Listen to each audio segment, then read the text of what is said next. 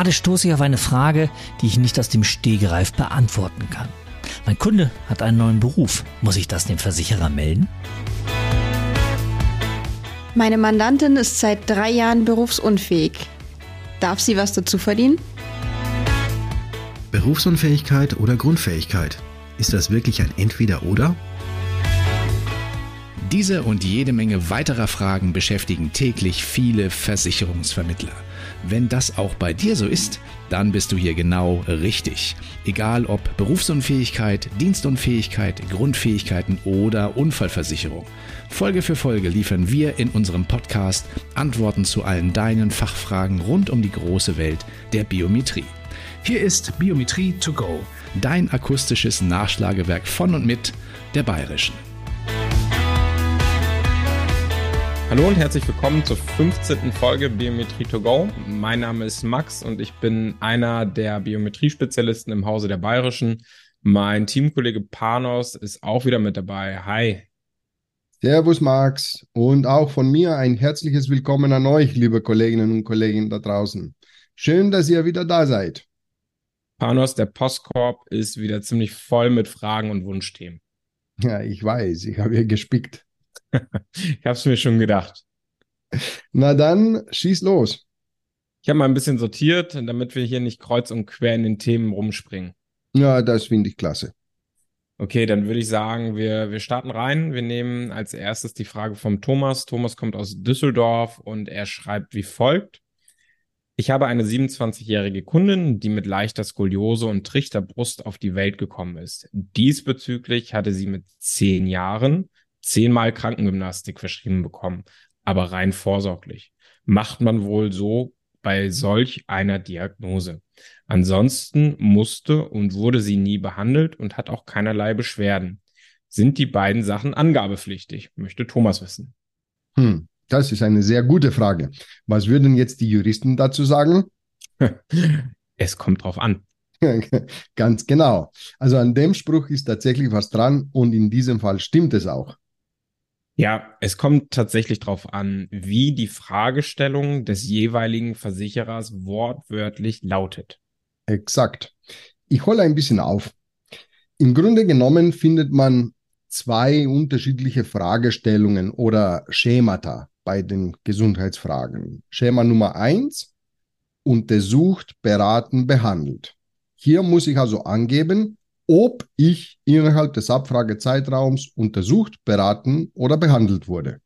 Das Ergebnis aus der Untersuchung oder aus der Behandlung oder aus der Beratung ist total irrelevant. Schema Nummer zwei, der Versicherer fragt, ob bestehen oder bestanden. Hier muss ich also angeben, ob im Abfragezeitraum Krankheiten und so weiter bestehen oder bestanden haben. Hier ist wiederum irrelevant, ob ich deswegen einen Arzt aufgesucht habe oder nicht. Das ist der Unterschied zwischen den beiden Schemata. Im ersten Step müsste man also prüfen, wurde die Kundin wegen der Skoliose und oder der Trichterbrust im Abfragezeitraum untersucht, beraten oder behandelt. Okay, der konkrete Abfragezeitraum steht hier nicht. Aber die Kundin ist 27 Jahre alt. Die letzte Behandlung laut Frage war im Alter von 10 Jahren, also vor genau 17 Jahren. Ich kenne keinen Versicherer mit Abfragezeitraum von 17 Jahren. Oder, Panos? nee, ich auch nicht. Gut. Und wieder, laut der Frage, hatte sie keinerlei Beschwerden. Äh, warte, warte. Bist du sicher? Schau dir bitte die Frage nochmal an. Hat er nicht geschrieben hat, also Gegenwart? Sie hat keine Beschwerden? Pardon, sorry. Ähm, mein Fehler. Da steht wirklich hat. Ah, dann habe ich sie richtig gehört. Das müsste noch geklärt werden. Also ob sie im Abfragezeitraum Beschwerden hatte. Womit wir wiederum im zweiten Step wären, nämlich zu prüfen, wonach fragt der Versicherer im jeweiligen Schema. Erzähl, was, was meinst du? Ich meine, egal ob der Versicherer nach dem Schema untersucht, beraten, behandelt oder nach dem Schema bestehen, bestanden fragt, stellt sich die Frage, was soll untersucht, beraten, behandelt oder bestehen, bestanden haben? Das meine ich. Ah, okay. Du meinst Krankheiten, Beschwerden oder Störungen? Genau das meine ich. Was hältst du davon, äh, wenn wir die Begriffe vielleicht mal kurz erklären? Das bietet sich, glaube ich, an. Okay, äh, also Krankheit im Sinne der BU-Fragen ist ein Gesundheitszustand, der von dem normalen ernsthaft abweicht und behandlungsbedürftig ist oder war oder meine Arbeitsfähigkeit beeinträchtigt hat. Es liegt also ein Krankheitswert vor. Beschwerde dagegen ist eine gesundheitliche Beeinträchtigung, die mich in meinem Wohlbefinden beeinträchtigt, jetzt oder beeinträchtigt hat, ohne zwingend einen Krankheitswert zu haben oder die Arbeitsfähigkeit beeinflusst zu haben. Ist vermutlich sogar noch nicht ausdiagnostiziert oder austherapiert, aber wie gesagt, beeinträchtigt mich irgendwie im Alltag. Ist also etwas breiter, als Begriff jetzt gedacht, äh, breiter im Vergleich zur Krankheit. Dann hat man ja noch die Störungen.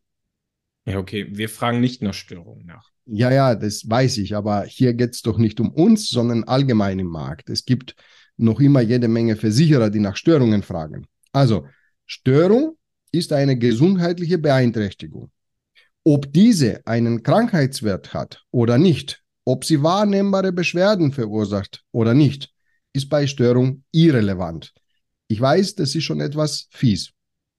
Ja, das ist es und genau deswegen fragen wir ja auch nicht nach. So, jetzt aber noch mal kurz zurück zur Frage vom Thomas. Mhm. Jetzt stellt sich die Frage doch, was ist jetzt mit der Skoliose und der Trichterbrust? Sind das Krankheiten, Beschwerden oder Störungen? Störungen sind es definitiv, weil sie ja von der Norm abweichen. Beschwerden sind sie dann, wenn die Kundin dadurch Beeinträchtigungen deswegen hatte oder jetzt hat. Das wissen wir aber eben nicht. Also sie hat jetzt keine Beschwerden, aber ob sie welche hatte, das wissen wir nicht. Sind sie jetzt vielleicht Krankheiten? Also ich persönlich tippe auf Ja, weil Thomas irgendwas mit Krankengymnastik geschrieben hat, oder? Jupp, das hat er. Es haben zehn Sitzungen Kranken Krankengymnastik stattgefunden.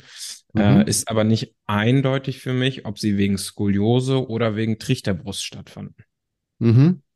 Ich möchte jetzt nicht spekulieren, wenn wir die Fakten nicht kennen. Aber die Trichterbrust ist eine Fellbildung des Brustkorbs, die sich häufig erst später im Laufe des Körperwachstums, ungefähr bis zum Ende der Pubertät, ausprägt und sich auch noch verschlechtern kann.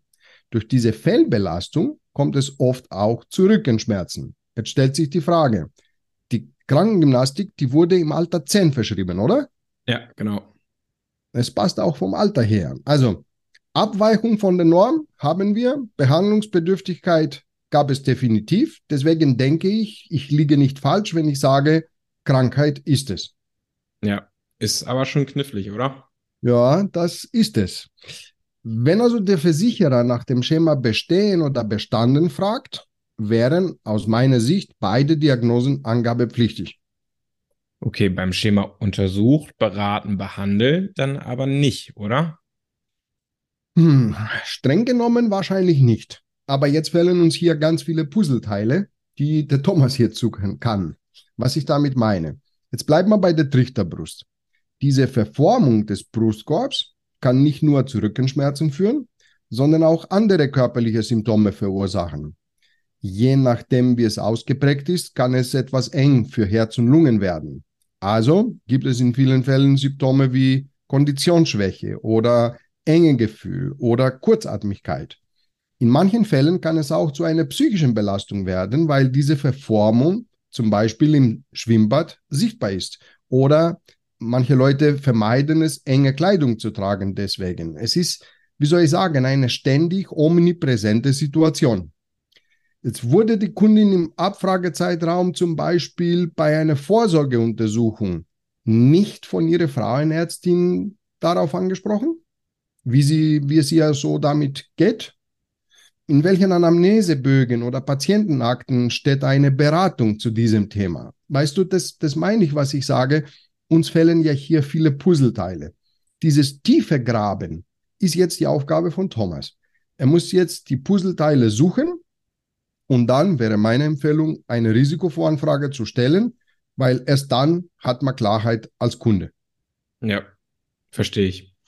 Hier der Hinweis für euch, liebe Zuhörer. Das Thema vorvertragliche Anzeigepflicht haben wir in den Folgen 6 und 7 äh, wirklich ausführlich besprochen. Also gerne nochmal zurückskippen und da auch mal reinhören. Ja, das äh, ist ein sehr guter Tipp, Max, weil der Vermittler soll er nicht selber spekulieren, ist es jetzt eine Krankheit, ist es eine Beschwerde oder was auch immer, er soll ja lieber den sicheren weggehen, bevor der Kunde in eine äh, vorvertragliche Anzeigepflichtverletzung hineinrutscht. Ja, bin ich bei dir. Spekulationen helfen hier wirklich keinem weiter. Was meinst du? Haben wir die Frage vom Thomas beantwortet oder liegt dir noch was auf der Zunge? Nö, ich habe fertig. Wie lautet jetzt die nächste Frage? Ja, die nächste Frage äh, kommt von Max und lautet: Hast du mal auf die Uhr geschaut? Unsere Zeit für heute ist, äh, denke ich, vorbei. Äh, Habe ich schon wieder zu lang gequatscht? Ja, ich, ich fürchte schon. Okay, ich gelobe Besserung. Das höre ich allerdings nicht zum ersten Mal. Das sagst du irgendwie immer. Irgendwann schaffe ich das auch, versprochen. naja, die Hoffnung äh, stirbt äh, zuletzt, würde ich sagen. Aber das war's für heute tatsächlich dann. Das war die 15. Folge Biometrie to go. Danke, dass ihr wieder dabei wart. Und wie immer, wenn ihr unseren Podcast gut findet, empfehlt uns gerne an eure Kolleginnen und Kollegen weiter. Gebt uns auch gerne ein Feedback oder sendet uns weiterhin so zahlreich eure Fragen. Wir hören uns in zwei Wochen wieder. Bis bald. Ciao. Bis bald und unbedingt wieder einschalten. Servus.